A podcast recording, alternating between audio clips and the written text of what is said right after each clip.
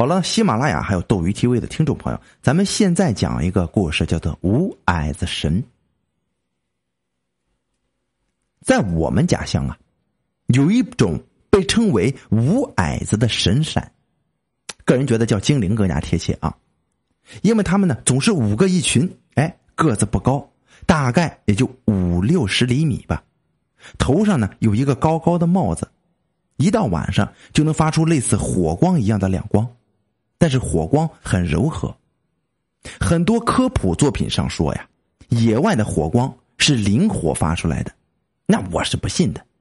如果说磷产生的，啊，他他那他怎么解释会不停的移动，而且距离还非常远的这个梗呢？还会发出尖叫声、说话声、笑声。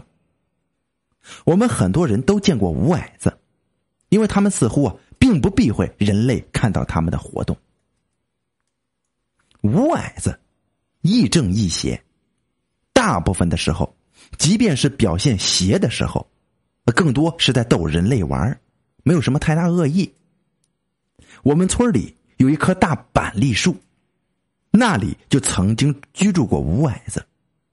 要是天气很晚，独自一个人从那个树下经过，他们就会不断的往你身上扔沙子，但是绝对不会做的太过分。所以，人虽然会感到害怕。但是过后不会像遇到其他灵异事件那样倒霉或生病之类的，他就是跟喜欢跟人跟人呢就捉弄着玩五矮子神呢，每个人啊，咱们叫他人吧。五矮子神每个人都有一张弓，如果贸然闯入他们的禁地，或者说是冒犯了他们，他们会毫不留情的射你。而且他们的箭有很多种类，那鸡鸭的骨头啊。羽毛啊，树枝啊，他们应该算是神箭手了，可能随手拿起的东西都能射，被射中了就比较严重了，因为这东西会深入肉里。起初的症状和生一般的脓包差不多，然后越肿越大。一般的医生给你治疗啊，只能会让你缓解症状，但不会痊愈，甚至一拖就是好几年，严重的还会造成残疾呢。我们家呢？呃，我们家有那种专门治呢被他们用箭射中的人，这手段。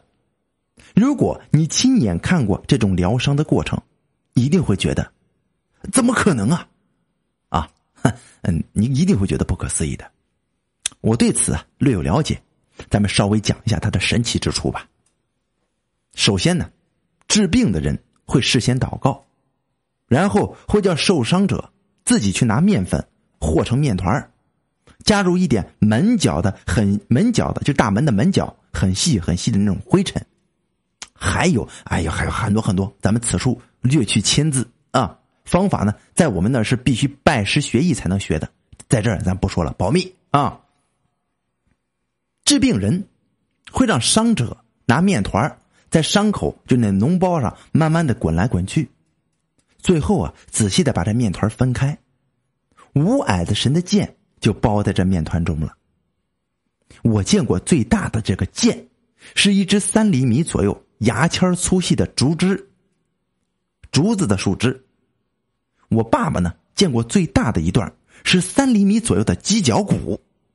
哎，你只要把这个剑吸出来了，就可以痊愈。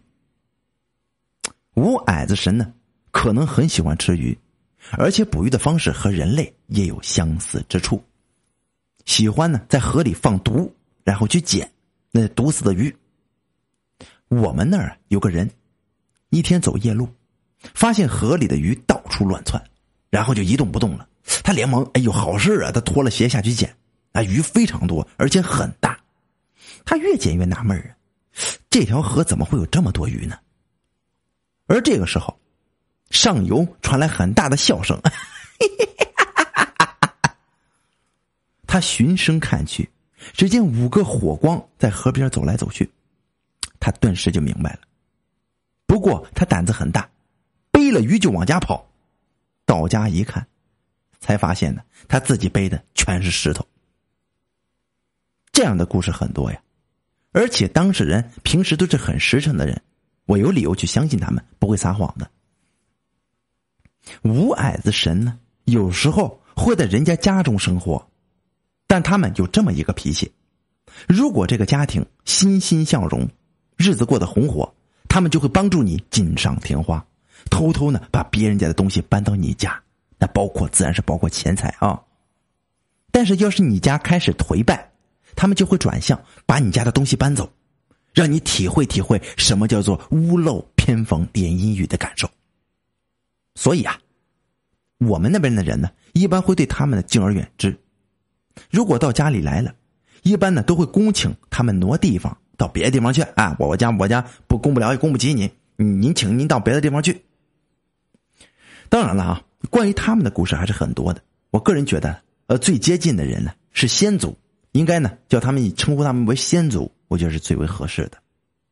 啊，咱们再讲一个吧，时间比较，时间很短啊。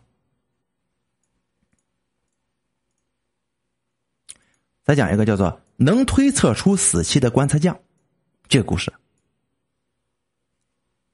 棺材匠啊，顾名思义就是造棺材的人。可能很多人一听到这个职业，心里总有一种阴森森的感觉吧。其实，在我们那儿，棺材匠啊还是很受人尊敬的，因为他们的呃技艺啊比一般的木匠要高很多。但凡棺材匠，都是很好的木匠。但绝大部分木匠啊，都是没有本事造棺材的。啊，顺便说一下啊，现在绝大部分地方都实行火葬，可能很多人觉得这是一个很遥远的职业，但是在我们那儿，因为地处山区，这土葬还是很占主流的。在农村啊，年纪大了的人，一生最后的心愿莫过于是造一副好的棺材了，而这一般都是由儿子去实现的。按我们那的风俗啊，造棺材的木料是不能去买的，必须呢由儿子去偷，而且一定要夜深人静的时候去偷。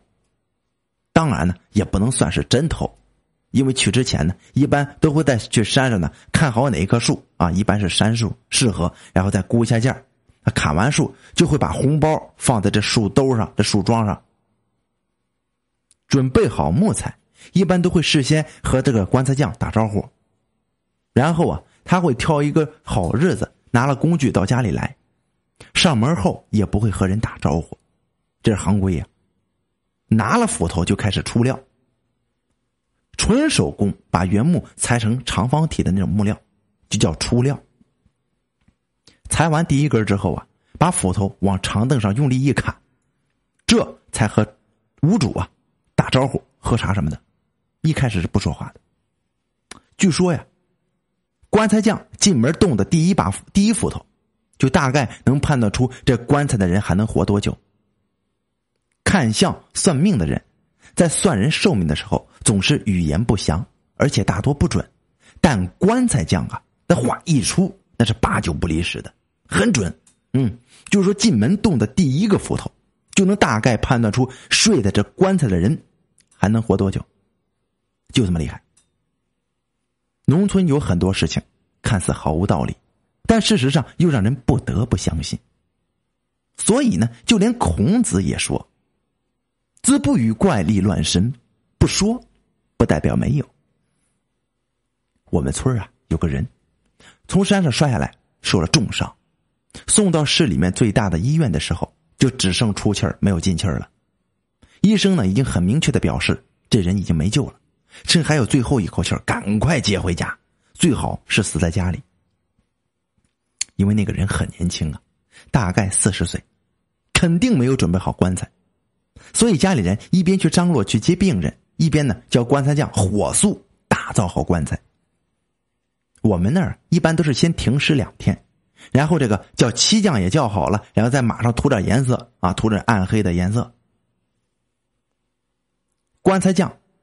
进门出好第一块料之后，把斧头一扔，说要先回家干个别的事这边监工造棺材的人急的那是不得了啊！再加上要死的是他的兄弟呀，一看到棺材匠居然跑回去了，这火噌的一下子就上来了。你打棺材你打吧，啊，人死了这就眼看着就咽气儿了啊！你这棺材你不打，你家里有事你就回去了，有你这么干活的吗？跑到这棺材匠家里是一通打骂。棺材匠啊，一边听一边做他的事儿，这头也不抬也不理他。这个漆匠啊，这个就是刷漆的这漆匠出来打圆场，就说了：“哎呀，老大，你不快搞出来，我上漆就来不及了。”棺材匠啊，这时候才停了手，就说了：“你棺材造，你这造好了也没有用，着什么急呢？”这个要死人的兄弟也是一个火爆的脾气，你他妈你是神仙呢？啊，什么叫不着急？你说什么意思？这棺材匠不紧不慢的就说：“神仙我倒不是，这样，要是你兄弟没用上这寿材，你买几瓶酒请我和这个漆匠吃饭。要是我耽误了你的事儿，我工钱我不收了。”这老头这话里好像是有，好像是有底气啊。知道点什么事儿，但人家不理解，死者家属嘛，那死这个这个快咽气的这这人的兄弟就说了，除非是有鬼，别说几瓶了，十瓶都没问题。那个要死的人呢，接回家了，亲戚朋友都来了，毕竟还这么年轻，儿女又都还小，实在是令人伤感呢。女人们呢，顿时就哭成一团了。棺材匠啊，一边不紧不慢做手上的活一边笑着，对就对这个漆匠就说：“ 嘿嘿，你呀，你这个漆倒到粪窖里，操，你搞得这里就味儿吧唧的，邋遢死了。”等到了下午，家里人主事的就把后事已经安排的差不多了。那个要死的人啊，忽然能动了一下，到了傍晚，居然能微微开口了，叫他老婆呢熬点米汤给他喝，还要说要浓的。一个月不到。那个医院已经下了死亡通知书，就说人已经不行了的人，就已经下地能干活了，和平常没什么两样了。这棺材匠一下子的名气暴涨，那个监工的兄弟从此以后再也不直呼棺材匠的名字了，而是以某师傅相称。这位棺材匠啊，还有一件比较有名的事，有个老头六十上下，精神非常好，那真的是声如洪钟啊。号称从出生就没吃过药。棺材匠啊从他家造完老头的寿材，吃完饭就对他儿子说：“这寿材只要干半个月就可以开始上漆了。”他儿子也没注意，啊，也没听懂这个棺材匠话里的意思。没听懂，理他理解是什么？他理解是棺材要等十五天才会风干，这意思呢？哪知老头不到一个月就死了。